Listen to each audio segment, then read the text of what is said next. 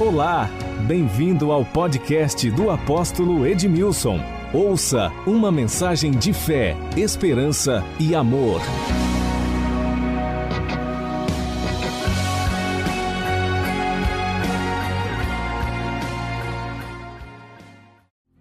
O Senhor é bom. O Senhor é bom e a sua misericórdia dura para sempre. Que noite maravilhosa. Podemos estar na casa do Pai. Você vai sair deste lugar cheio do Espírito Santo. Como está a sua produtividade? Estava sentadinho ali e o Espírito Santo mandou perguntar para você. Como está a sua produtividade? Você está feliz? Satisfeito? Você quer mais? Deseja mais?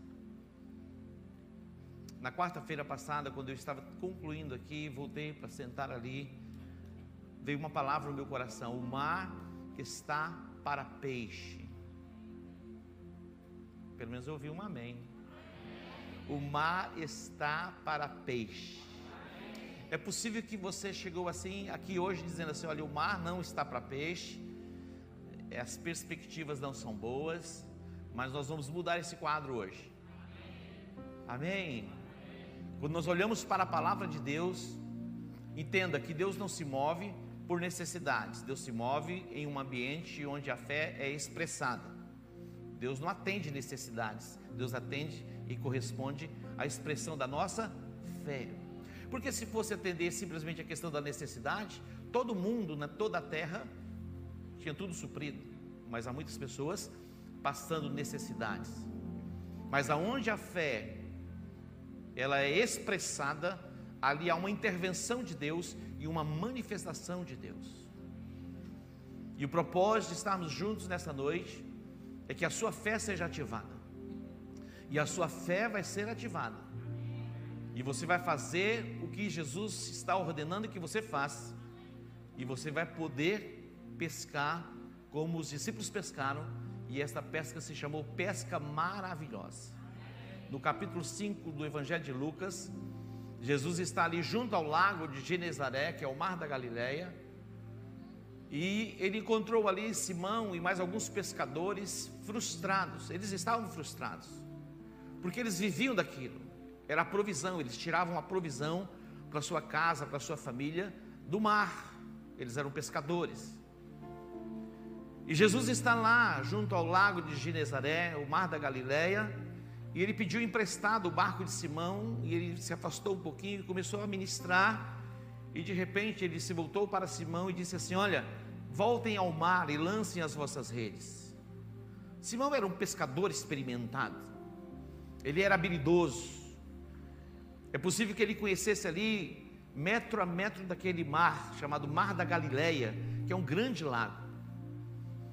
Ali em volta do mar é o lugar onde ele nasceu. Ali ele foi treinado, aperfeiçoado, habilitado, e era tudo que ele fazia. Dali ele tirava o seu sustento, o sustento para a sua casa, o sustento para a sua família.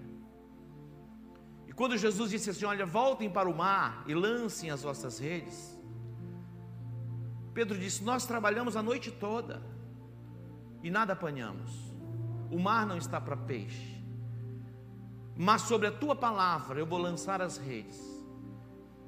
E ele obedeceu a palavra de Jesus. Ele voltou para o mar, mesmo depois de uma noite frustrada.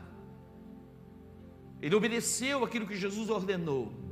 E fazendo assim, a Bíblia diz que as redes foram cheias, que já não suportava. E ele teve que dar sinal para que um outro barco viesse ele vai compartilhar aquela pesca maravilhosa. Eu quero dizer que está chegando o tempo que você vai ter uma pesca nesse nível e que você vai poder compartilhar com as outras pessoas.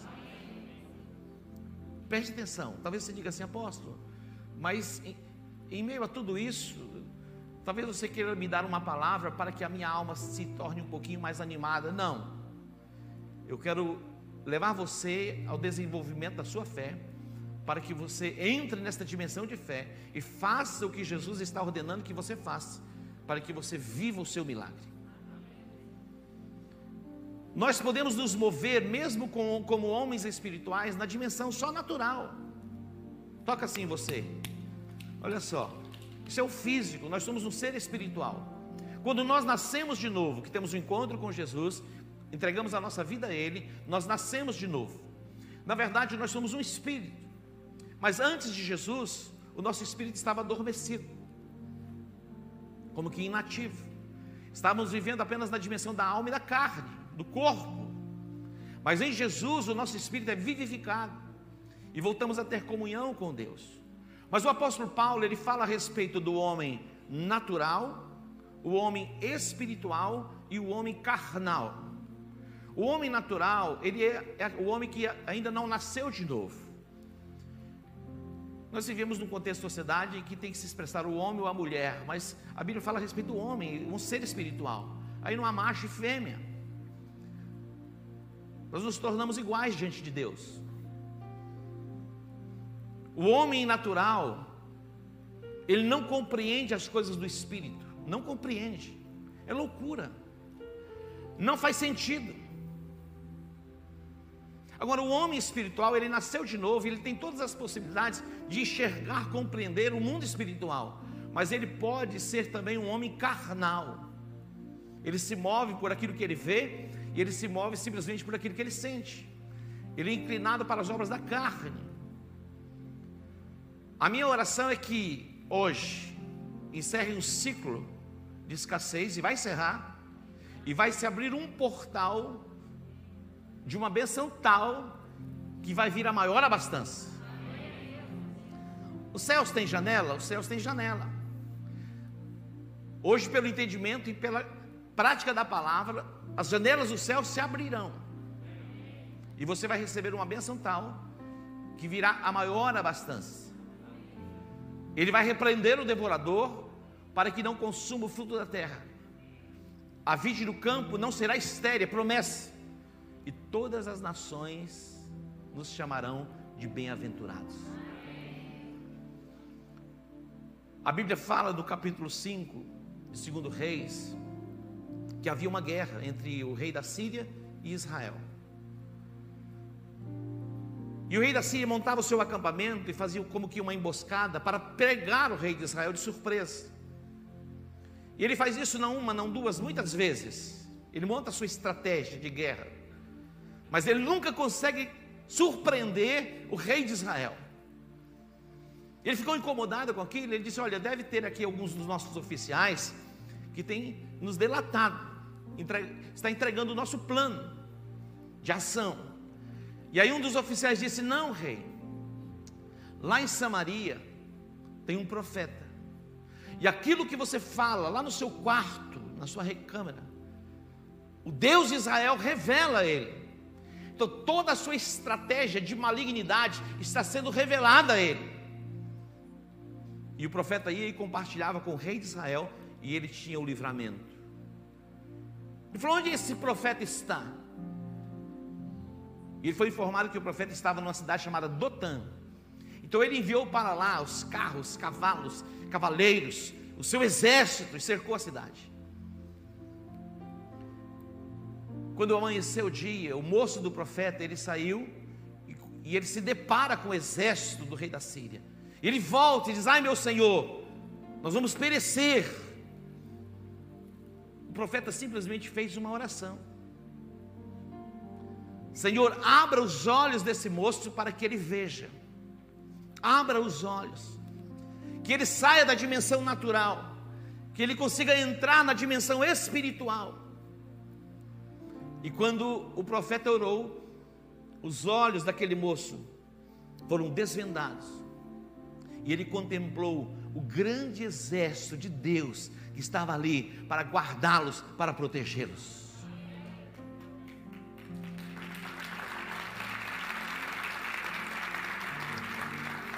Deus quer tirar você e vai tirar você desta dimensão natural. Quando nós olhamos para o capítulo 15 de Gênesis, no capítulo 12, Deus chama Abraão: sai da tua terra, da tua parentela, vai para uma terra que eu te abençoarei. Farei de ti uma grande nação, abençoarei os que te abençoarem e amaldiçoarei os que te amaldiçoarem. Preste atenção nisso. Nunca tente amaldiçoar aquilo que Deus já abençoou.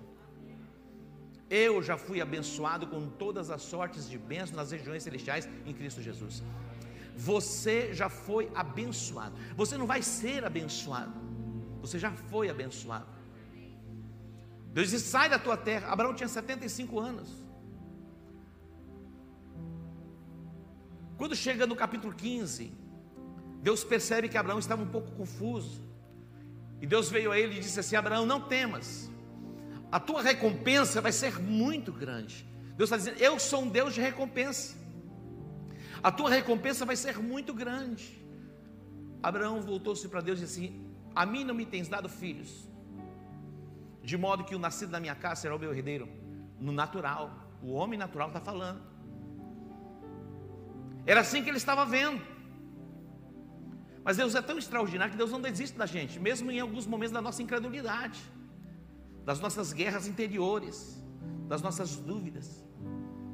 Deus diz: Esse não será o teu herdeiro, mas aquele que sair das tuas entranhas, esse será o teu herdeiro. E a Bíblia diz que Deus o trouxe para fora.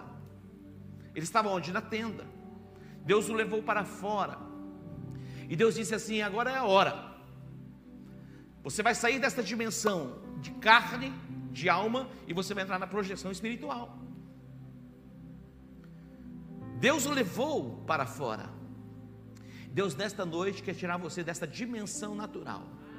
Você está lá fazendo seus cálculozinhos e há uma voz dizendo: não vai dar, não vai dar, não vai dar, não vai dar. Você já projetou, falou: o ano que vem eu vou para a França, eu vou para Israel, e, e, tem uma voz dizendo assim: não vai dar. Eu quero dizer, o mar está para peixe e vai dar, e vai dar, e vai dar. Olha só. Não é brincadeira, não. Há uma guerra na nossa mente. Há uma guerra na nossa mente. O pastor, o pastor João Paulo foi lá na casa da, da avó. E ele chegou um pouquinho cedo, era um e pouquinho, a casa abre duas horas. E, e, ele foi pedir um café, demorou um pouquinho o café. Ele falou: Vem cá, é demorado sempre assim mesmo. Eu falei: Não, que hora que você chegou lá? Um e pouquinho. Eu falei: Só para esquentar a máquina é meia hora. Ele falou: Será que vai dar certo? Eu falei: Se tiver a graça de Deus lá, já deu certo. Tudo que é preciso é a graça de Deus. É o favor de Deus. Meu irmão, quando a graça de Deus chega, Deus está dizendo assim: Abraão, eu já te abençoei. Agora faz o seguinte: sai da dimensão da carne. Pare de olhar para o que é natural. O natural está dizendo: olha, se prepare, olha, eu, algo no meu coração. Já virou a chave mesmo do ciclo, de um novo ciclo. Nós entramos pelo portal da década de ouro. E eu quero que você coloque isso no seu coração. Cada dia é um dia de ouro, cada dia é um dia de ouro, cada dia é um dia de ouro. Hoje é quarta-feira, é um dia de ouro. Amanhã é quinta-feira, seu dia de ouro. Deus disse a Abraão: olhe, olhe para os céus, conta as estrelas. Se você ler o texto do capítulo 15, era dia, ninguém enxerga estrela dia, durante o dia. As estrelas nós enxergamos durante a noite. Mas ele, ele passou por esse espaço e ele conseguia contemplar as estrelas. Saiu do natural. No natural você não contempla estrelas durante o dia, mas no espiritual você contempla as estrelas mesmo durante o dia, mesmo no momento em que aparentemente não há nenhum tipo de possibilidades, você vê possibilidades. Pedro disse: Olha, o mar não está para peixe. Eu fiz o que eu sabia fazer. Eu me preparei para isso. Mas não tenho tido resultado algum. Mas sobre a tua palavra, mas sobre a tua palavra, eu lançarei as redes. É um momento de rompermos com os laços e cadeias que prendem a nossa mente e a nossa alma. Hoje eu estava conversando com um cabeleireiro muito famoso e ele estava falando para mim, já fui numa igreja, foi noutra igreja, foi noutra igreja, foi noutra igreja, várias igrejas. E ele sempre vê um defeitinho em uma, um defeitinho em outra, uma palavra assim. Aí já. Falei, você ama Jesus? Falei, eu amo Jesus. Então ame a noiva. A noiva é a igreja. Ali anda ajustando. Algumas coisas nós não queremos ouvir na igreja, mas É na igreja que você vai ouvir algumas coisas que os seus amiguinhos lá do mundo não vão falar para você. É na igreja que você vai ouvir algumas coisas que muitas vezes até confronta a sua alma, mas é a oportunidade que Deus está te dando para levar você para uma nova dimensão. Nós vamos entrar no Los Angeles. Eu conheço pouco do Los Angeles. Quem conhece o Los Angeles? Tem gente que mora lá? Vou precisar de vocês, tá? Nós vamos entrar naquele território para transformar o território. E eles vão ouvir lá o que vocês estão ouvindo aqui. É a mesma palavra. A palavra que nos desata em prosperidade, que traz salvação, traz cura, traz libertação e nos prospera sim. A luz que me salvou, me libertou, me faz prosperar. Se você ainda não ouviu essa mensagem, vai lá, pega o livro, ou então entra lá nos meus podcasts, você vai poder ouvir essa mensagem. A luz que nos salvou aqui, nos libertou aqui e tem nos feito prosperar aqui, está chegando lá, para fazer prosperar lá também.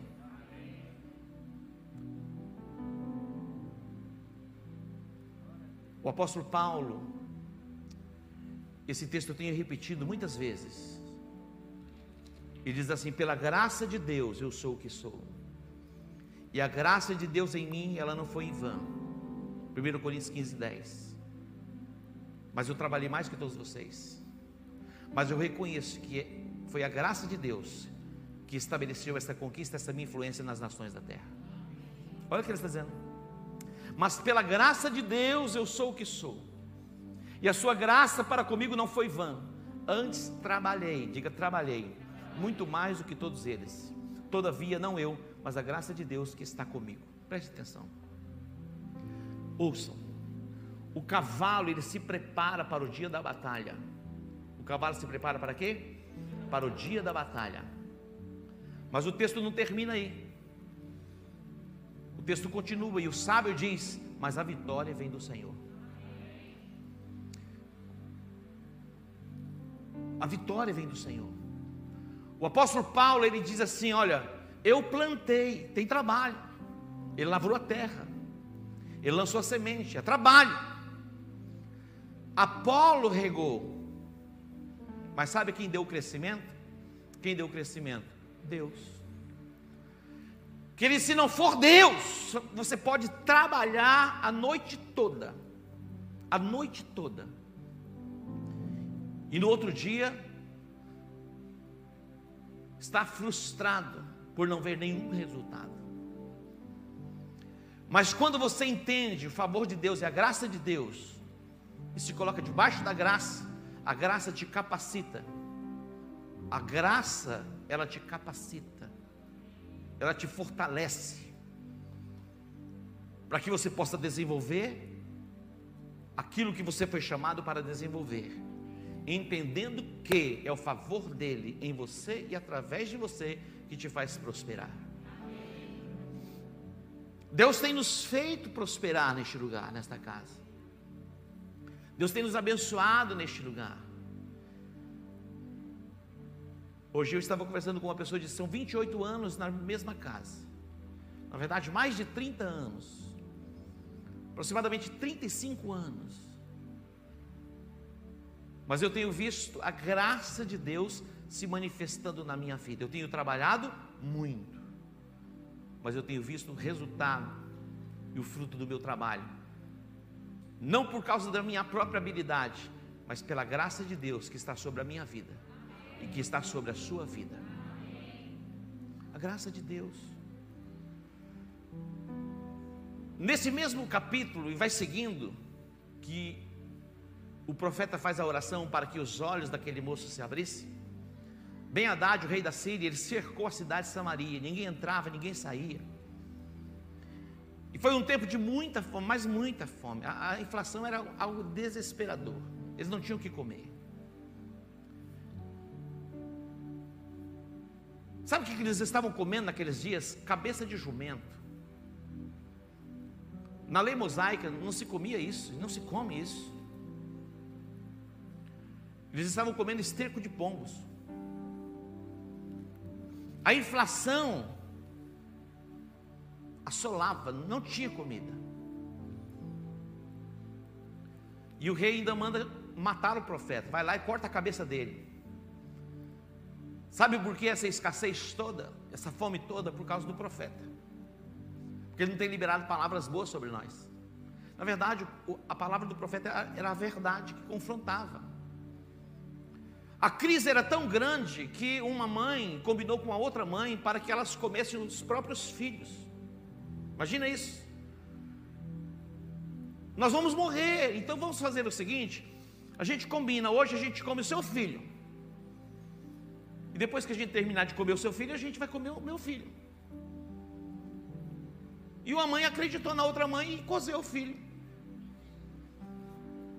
E quando acabou a comidinha, foi para outra lá, falou: agora chegou a vez do seu filho. Eu falou: meu filho não. Esperta ela. E ela estava desesperada, gritando. E o rei vai passando, todo coberto. Ela diz: Ai, rei, socorre-me. O que, que o rei vai fazer? O rei não tinha o que fazer. O rei não tinha resposta. Mas tinha um profeta. Diga que tinha um profeta. O profeta vai dizer o seguinte: amanhã, a estas horas, a inflação vai vir para zero. Amanhã, a estas horas, algo está por acontecer que vai mudar tudo. Amanhã, essa inflação já não vai existir, e vai ter o que comer em abundância. Havia ali um capitão, que não era o pastor Evaldo, porque se fosse ele, era de fé. O capitão disse: mesmo que Deus abra as janelas do céu, olha a ousadia dele. Mesmo que Deus abra as janelas dos céus, isso não vai ser possível acontecer. O profeta disse: Você vai ver, mas você não vai comer. O incrédulo não come. Você vai ver, mas você não vai comer. No outro dia, estavam na porta da cidade quatro leprosos. Olha só, quatro leprosos. Estavam passando necessidades, fome, eles não podiam entrar na cidade porque eram leprosos e na cidade já não tinham o que comer. Todos na cidade estavam perecendo. A cidade estava cercada. Os sírios estavam lá. Montaram acampamento. E de repente os quatro estavam lá, começaram a falar entre si: olha, se nós permanecermos aqui fora, ou entrarmos na cidade, a gente vai morrer. A gente não tem o que comer aqui, também não tem o que comer na cidade. Vamos fazer o seguinte: vamos ao acampamento dos Círios. Se eles nos deixarem viver, nós viveremos, senão simplesmente vamos morrer. Tiveram ideia. E eles foram no crepúsculo para ver. E eles chegaram no acampamento e não encontraram ninguém. Ficaram surpresos. Eles entraram numa tenda, pegaram ouro, prata, roupa e comida e trouxeram, esconderam. Foram numa outra tenda, pegaram mais um pouco e esconderam. E não viram ninguém. Aí eles disseram: Hoje é o dia de boas novas. Olha isso. Hoje é um dia de boas novas. Nós precisamos compartilhar isso com o rei. E eles foram para compartilhar com o rei. E eles chegaram, bateram na porta da cidade, abriram e disseram: Olha, nós fomos ao acampamento dos sírios, não existe ninguém, está vazio. E comunicaram o rei. O rei falou: Olha, isso é uma pegadinha, não é possível, é uma cilada. Nós vamos abrir os portões da cidade e quando nós entrarmos lá, eles vêm e nos pegam. Então o rei teve, alguém teve uma ideia, falou: então manda lá alguns, dois ou três, alguns cavaleiros para ver. E eles foram e viram que aquilo era real. E eles voltaram, compartilharam com o rei, dizendo: Olha, é real, não tem ninguém. Abriu-se as portas da cidade. Sabe onde estava o capitão? Na porta da cidade, assim. Eles vieram, meu irmão, atropelaram o capitão e passaram por cima e foram. Eles entraram no arraial dos Círios. Ali estavam os, os animais, ouro, prata, comida. Olha como que Deus age. O nosso Deus é o Deus que age de uma forma sobrenatural. Pare de caminhar no natural. Você está fazendo continha, né? Para ver se vai dar certo. E a mente está dizendo: olha, não tem saída. Não tem saída.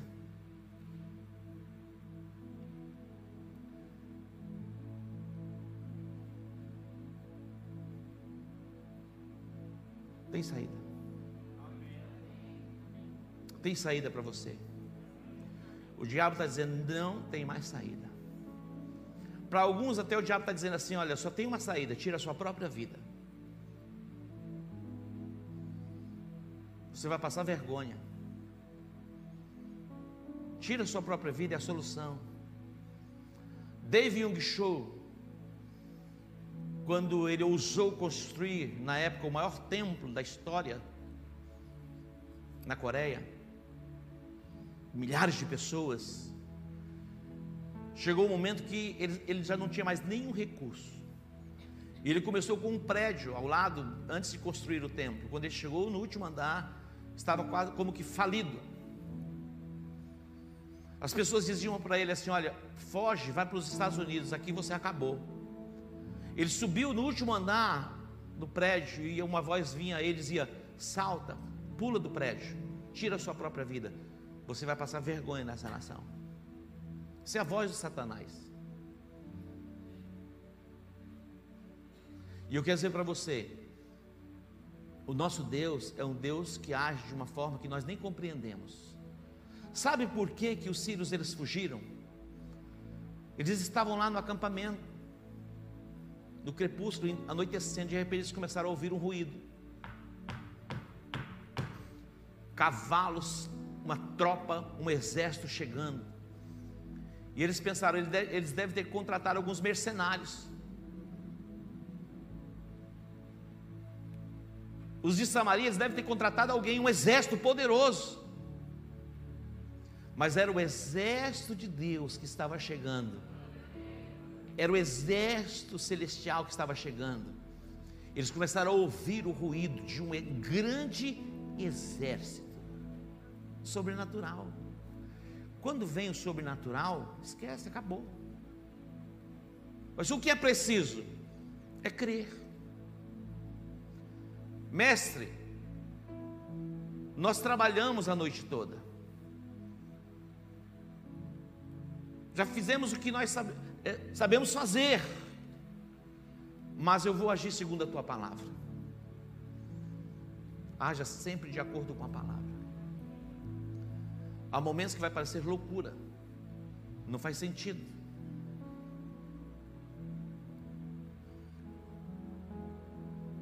Preste atenção. O reino de Deus é assim, como se um homem lançasse semente na terra. Não mudou, a graça não mudou essa lei e não vai mudar. Tudo que você semear, isso certamente você colherá. Não mudou. Aquele capitão que estava ali, como o Tonhão está lá naquela porta, assim encostado, lá, ó, que é o Tonhão. Está vendo esse som maravilhoso? Estão ouvindo bem? Mudou meu microfone, eu estou de microfone novo. E hoje ele veio, instalou para mim, fiz teste aqui, preguei para mim mesmo, preguei para ele. Falei, pastor Evaldo. O capitão estava lá assim, ó. Mas quando, quando saíram da cidade, aquele capitão não, é não é o Tonhão, vamos confundir, tá? Tonhão é uma benção. Ele é uma pessoa crente. Se fosse incrédulo. Ele, não, ele viu o que aconteceu, mas ele não desfrutou. A palavra do profeta se cumpriu. A Bíblia diz assim: crede no Senhor vosso Deus e estareis seguros, crede nos seus profetas e prosperarei. Profeta muitas vezes é intragável, é coisa ruim de ouvir. É verdade, é um negócio esquisito. Mas todas as vezes que Deus quer nos libertar, mudar a nossa sorte, Ele nos envia alguém. Ele nos envia um profeta para nos dar o que? A direção. A direção. Hoje é um dia de boas novas. Como não compartilhar aquilo que Deus tem feito na nossa vida? Como ficar calado? Como ficar calado diante daquilo que Deus tem feito? Hoje eu estava conversando com uma pessoa e disse assim: Apóstolo, é sobrenatural o que Deus tem feito na minha vida. Ele disse para mim, eu vou falar, não falo quem é, eu posso falar? Ou não posso? eu não falo a identidade. Eu conto milagre, mas não falo santo. Falou, apóstolo, eu estou ganhando, esse mês eu ganhei dois mil reais por dia. Por dia. Por dia. Algumas pessoas, quando se fala a respeito de dinheiro, elas ficam irritadas. É uma coisa ruim. Mas é espiritual isso. É espiritual. Aqueles leprosos, eles disseram: hoje é um dia de boas novas. Se é um dia de boas novas para nós, nós vamos compartilhar as boas novas. Hoje é um dia de salvação, hoje é um dia de libertação, hoje é um dia de cura, hoje é um dia para as janelas do céu se abrirem sobre a sua cabeça, sobre a sua vida. Você nunca mais vai dizer assim: Eu não tenho dinheiro. Você me ouviu? Quando alguém chega, então me dá. Você fala: Não, eu, eu, eu não tenho para dar. Eu tenho, mas não vou dar para você. Porque tem gente engraçadinho, fala assim: Coloca lá, emprestaria a muita gente. Falou: Me empresta, porque tá aí. Falou: Eu tenho, mas não vou emprestar para você. Não vou emprestar. É declaração profética. Nós já fomos abençoados com todas as sortes de bênçãos nas regiões celestiais em Cristo Jesus. Já fomos abençoados. Pelas pisaduras de Jesus, nós já fomos sarados. Quando Davi enviou mensageiros a Nabal, diz: Vai lá e diz para aquele próspero. Diz para quem? Quem é próspero aqui? Davi diz: Vai lá e diz para aquele próspero Muita gente tem, eh, na verdade, tem recursos, mas a mente, a mente não é uma mente próspera. Sempre a mente está dizendo: você não tem, você não pode, você não consegue. Você não tem, você não pode, você não consegue. Há uma voz falando, latente na sua mente, sempre. Há um espírito de miséria que opera. Nós vamos arrancar a miséria de dentro de, de, de cada um aqui. Amém? A miséria que está na alma. O nosso Deus é um Deus de abundância. Ele é o Deus suficiente, Ele é o Deus capaz, Ele é o Todo-Poderoso, Ele é o Criador dos céus e a terra. Ele é o dono do ouro, Ele é o dono da prata. Ele criou os mares, os oceanos, os répteis, as aves, os peixes. Ele falou: está aqui para vocês. É tão incrível que quando Satanás tentou Jesus, dizendo: Tudo isso eu te darei, se prostrado me adorares que é o domínio, o governo sobre a terra. Mas o governo e a autoridade sobre a terra foi dado ao homem. No princípio, o homem transferiu a Satanás. Ele não falou uma mentira. O diabo usou a própria palavra. A mim me foi dado, transferiu o direito. Adão e Eva, eles tinham o direito de domínio, de governo. E eles transferiram a Satanás. Mas a boa notícia é que Jesus tomou esse domínio, esse poder, e deu a quem? a igreja. É, é isso mesmo, deu a você. O domínio e a autoridade agora está com você. E a chave para ligar e desligar está com você. Você permite ou você não permite? Como está o mar? Vou fazer novamente a pergunta: como está o mar? O mar está para peixe. Este ano você vai colher o que você não colheu. Olha, foi um ano e pouquinho aí. Parece que perdido. Vem a restituição. Você vai além. No ano passado, nós fechamos o ano, eu me lembro, eu estava no encontro empresarial. E naquele dia Deus falou comigo, para os empresários, nós ministramos uma oferta específica. Para cada mês do ano, 100 reais, 1.200 reais. E eu disse, a cada mês nós vamos crescer um pouco mais. A cada mês nós vamos crescer um pouco mais. E eu estou velando por isso. E a cada mês nós estamos crescendo um pouco mais. E você vai crescer um pouco mais. Talvez você diga, até ontem, até hoje, o mar não estava para peixe. Mas sobre a palavra eu vou lançar as redes. E você vai pescar. É a pesca maravilhosa. Você vai colher o que você não colheu. Mas você vai colher segundo aquilo que você tem plantado. Amém? você vai colher segundo aquilo que você tem plantado. A Bíblia diz que Deus nos dá semente para plantarmos, Deus nos dá a terra para lavrarmos, e Deus nos dá semente para plantarmos. Semente guardada não germina. O processo de germinação começa quando ela chega na terra. Semente guardada não germina.